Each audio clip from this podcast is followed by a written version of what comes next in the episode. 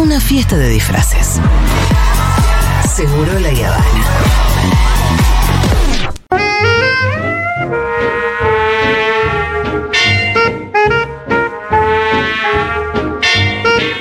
Siga adelante, yo no toqué nada, ¿eh? Sí, sí, vamos a aflojar un poquito. Ya me, me, me hice un tecito. Por favor, sí, tranqui. Me hice un tecito Ah. y vamos a hablar de peliculitas, ¿no es cierto? ¿Les parece? Sí, traje una lista de pelis que quizás no sabían que están basadas en otras obras. Muchas en la literatura clásica, pero son adaptaciones bastante libres, por eso a veces uno dice, che, mira, no sabía que esto estaba basado en esto. Y traje algunos ejemplos, algunos un poco más conocidos que otros, algunos por ahí están basados en otras cosas que no son literatura clásica, sino en otras películas, pero que de nuevo no hacen la asociación tan, tan rápida y me parece que es interesante. Lo primero, por supuesto, es Apocalipsis Now. Ahí tenemos el temita de Wagner. No sé si estaba primero en la lista porque no la tengo impresa, pero eh, si tenemos ahí un audio de Apocalipsis Now, lo podemos meter. Ahí está, qué lindo. La cabalgata de las Valquirias.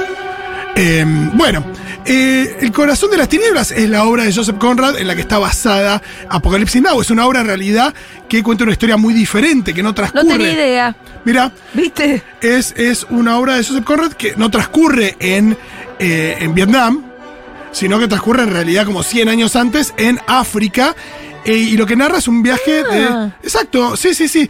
Un viaje de una persona que se llama eh, Charlie Marlowe, que tiene que em, atravesar un río en el Congo belga para llegar a un campamento donde hay un colonizador inglés que vive alejado de, ya de la civilización y con una, con una sociedad de personas de, de- allí que le responden y se, erigió como una especie de, de jefe de una tribu pero extranjero y mm, toda la obra tiene que ver con eh, lo que implica la colonización eh, inglesa y demás pero eh, bueno esa persona se llama Kurtz como se llama el personaje de Marlon Brando en Apocalypse Now y lo que hizo Francis Ford Coppola básicamente fue tomar la idea del corazón de las tinieblas que cuenta este este viaje por el río como de alguna manera un, un viaje hacia, hacia la locura humana, mostrando también el salvajismo y la violencia de la colonización, pero acá traducido a la guerra de Vietnam.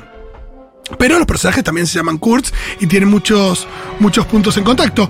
Pensé que lo sabías. No. Eh, mira, mira, mira, es un. Ahora que me lo decís, Lo, quizás lo escuchaste. por ahí en algún momento lo supe. Sí, y es bastante evidente la asociación, no es que. no Pero es que seguro Coppola- no sabía que era en África Ah, la está, novela original. Eh, Coppola no es que lo esconde, ni mucho menos, sino que es más, el documental de Eleanor Coppola. Se llama así como la llama- novela. Exactamente, se llama como la novela. Pero bueno, eh, sí, la verdad que son dos obras que parecen diferentes, pero que tienen eh, mucho en común, sobre todo en términos de, de temática, ¿no? No tanto el contexto y, y el momento que retratan, sino eh, lo que está más, más en el fondo, que es eh, de lo que habla universalmente la peli y en la obra. La siguiente es una película. Pone la música, Dieguito, porque. Dios. Uno creería que Star Wars es la cosa más original que uno pudo haberse cruzado en la vida. Sí. Esto se le ocurrió a George Lucas y a nadie más. ¿A quién se le pudo haber ocurrido esto? Pero lo cierto es que Star Wars se parece muchísimo a varias cosas. Acá lo hemos dicho que em, en la historia de Star Wars también está muy presente la idea del recorrido, del camino del héroe, el héroe de las mil caras de, Joseph Campbell. Em, no sé, que, que en realidad lo que nos muestra es que en muchas culturas el camino del héroe es muy similar. Eh, la idea del rey Arturo, por ejemplo, es muy parecido a lo que le pasa a Luke Skywalker, ¿no? La idea de un joven que eh, parece estar destinado a nada hasta que se hace de la compañía de un, una suerte de hechicero, un mentor, que puede ser Mago Merlin, puede ser eh, Obi-Wan Kenobi, y eh, empieza a empuñar una, una espada para convertirse en una suerte de, de liberador de su pueblo. Pero en realidad a lo que se parece muchísimo a Star Wars es una película de Akira Kurosawa Ajá. del año eh, 58 que se llama La Fortaleza Escondida. Hay muchos puntos en común eh, y son muy interesantes. Por ejemplo, La Fortaleza Escondida, Pero ponele, Lucas dice que es una. Sí, sí, que es- que es Ah, una- que que es es- una inspiración. que es una inspiración. La Fortaleza Escondida empieza con una batalla en el Japón feudal de la que se escapan dos campesinos que son como los elementos medio cómicos de la película y que nosotros iremos viendo eh, todo ese recorrido también un poquito a partir, son los disparadores de la trama, e iremos viendo eh, todos los acontecimientos a partir un poco de su punto de vista. Y si uno recuerda el comienzo de Star Wars, lo que tenés es a dos droides a Citripio y Arturito que se escapan de una batalla y terminan dando origen a la trama. Y son dos personajes en los que nadie apuesta, que no son héroes ni nada, pero que van llevando la trama hacia adelante. Eso pasa lo mismo en la Fortaleza Escondida, donde después también ellos se cruzan con un viejo general samurái eh, retirado como lo es de alguna manera Obi-Wan Kenobi, Ajá. que al final de la película se vuelve a encontrar con su, con su némesis, como le pasa a Obi-Wan Kenobi con, con Darth Vader. Y también hay una princesa, hay una trama que tiene que ver con el secuestro de una princesa, que en realidad es la eh, jefa de la resistencia, que no es una señorita en apuros, sino que es eh, la mm, líder de una resistencia, como también pasa en Star Wars con la princesa Leia. Es muy parecido. Es muy argumento. parecido. Y Eh, sí, los, eh, los Jedi son recontra samuráis. bueno, eso ni hablar, porque tiene la, hay una- Todo es La samurái. escala de valores, la vestimenta, hay muchísimos em, puntos en común. Y después, si uno mira em, lo que pasa con los villanos, con los villanos, con el clan villano en la fortaleza escondida de Akira Kurosawa y el imperio, tienen el mismo escudo barra logo. Es muy parecido, eh, si lo buscan, el, el escudo del imperio al escudo del clan de los malos en la fortaleza escondida. Bueno, quizás no lo sabían, así que ahora lo saben. Star Wars está basada de alguna manera en una película de Akira Kurosawa. El cine de Kurosawa sirve para eh, contar muchas historias. Hay una película de Pixar que está basada en eh, una película de Akira Kurosawa. Poneme la musiquita de que soy muy fan de esta película. Eh, quizás al principio no la reconozcan porque es una canción de Randy Newman que va avanzando y recién al final se pone eh, muy en el plano. Eh, Bichos. Ah. Bichos cuenta la historia de una colonia, en este caso de hormigas, Sí.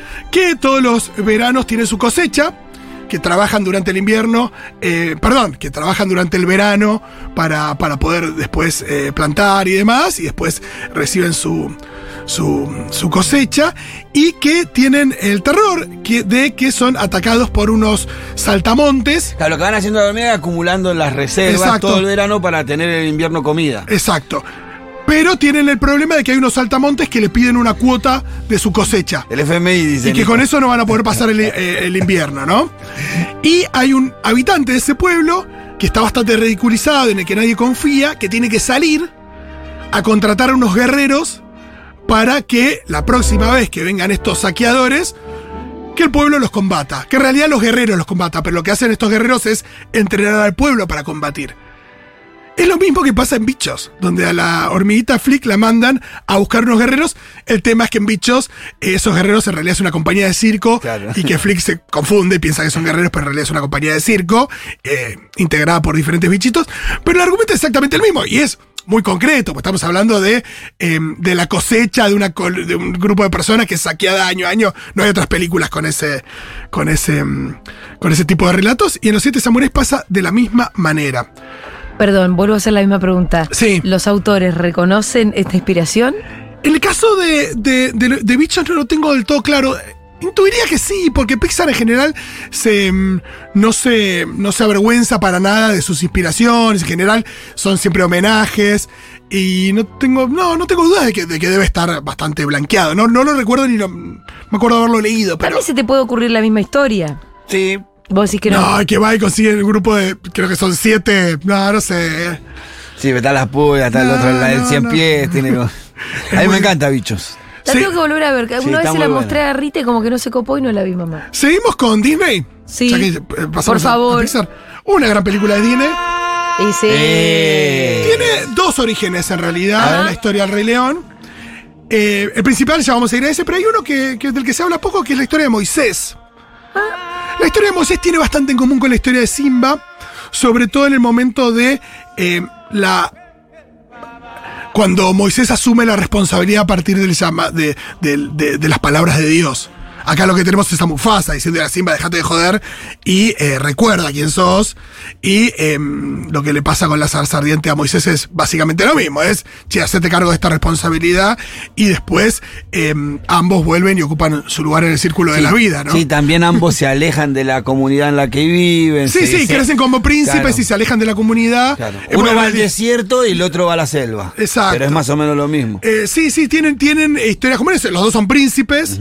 eh, pero que en un momento tienen que as- asumir eh, ese rol. En el caso de, en el caso de, de Moisés, de, eh, de representar a su pueblo. eh, y en el caso de Simba, bueno, también, pero como príncipe, Moisés no como príncipe, ¿no? Claro. Moisés como, como para rescatar al pueblo. Es más, mucho la historia de Moisés, la verdad. Está muy buena. ¿eh? mira al príncipe de Egipto y la tenés clarísima ahí. Está muy buena. Bueno, y por supuesto que la herencia más clara del Rey León, la- en realidad la, conocida. es eh, Hamlet, que eh, tengo gente en las redes que se aventura a decir que Hamlet, perdón, que el Rey León es una versión mejorada de Hamlet. Eh, claro. Primero porque no tiene una introducción como esta, Hamlet. Por no, varias supuesto, Para cosas. empezar. Los puntos en común. Un príncipe al que su tío mata a su padre eh, para quedarse con el treno y con su madre. Eh, el, el príncipe se va al exilio, después vuelve. Eh, también tiene diálogos con el fantasma de su padre y algún que otro punto en común. Pero, pero el fantasma en el Rey León es mucho menor que la importancia del fantasma en el Hamlet original. Sí, pero al mismo tiempo el, el fantasma en el Hamlet original aparece muy al principio, siempre quiere venganza y Mufasa Sí, es más claro. copado. Mufasa Por le eso te digo, el acordate quién sos. Sí, no sí, le pide- no tiene el pe- pedido egoísta de venga mi muerte. Exacto. Me parece más copado eso, también me parece más copado eh, y más desarrollado el lugar del el tío.